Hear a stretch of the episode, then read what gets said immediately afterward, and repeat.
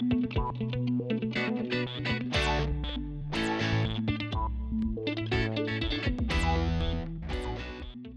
¿Qué tal amigos de En el Terreno de Juego? Una vez más con todos ustedes para brindarles las informaciones y datos del mundo del deporte.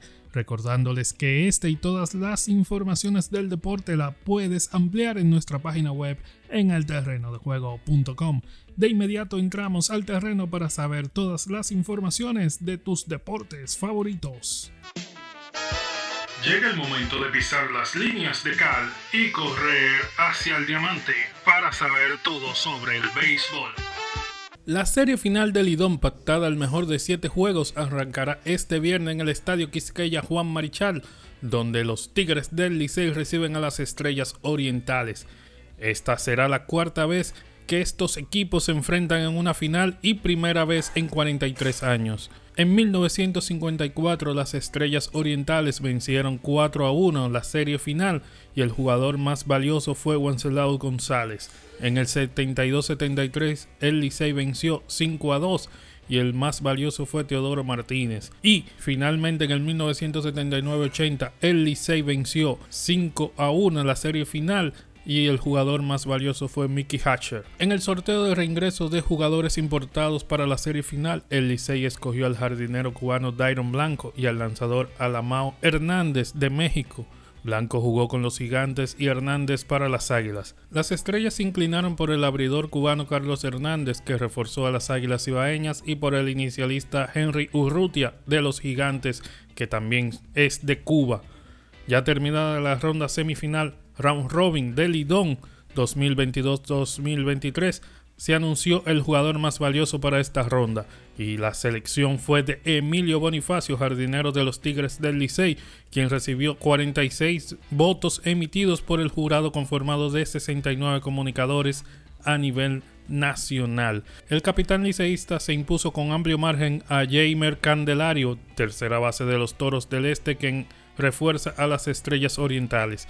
Candelario obtuvo 14 sufragios. En otro orden, en el béisbol de grandes ligas, los Dodgers de Los Ángeles colocaron transferible a Trevor Bauer este jueves, pese a que un juez de arbitraje había reducido la suspensión sin precedente de 324 juegos a solamente 194.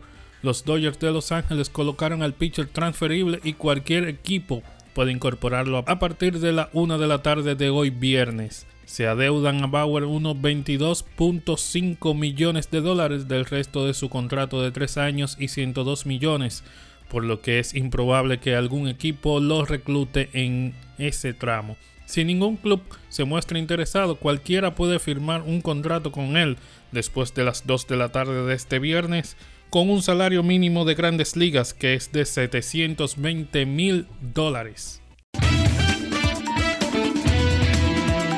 En el terreno de juego miramos el reloj de los 24 segundos para saber todas las notas del básquet.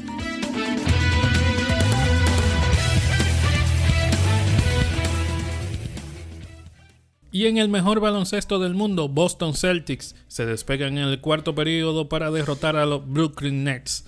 Cuando llegó el cuarto periodo, Kyrie Irving pareció decidido a encargarse él solo del poder ofensivo que requerían los Nets, pero Boston confiaron en cambio en el equilibrio y la defensa que ha convertido a el mejor equipo de la NBA.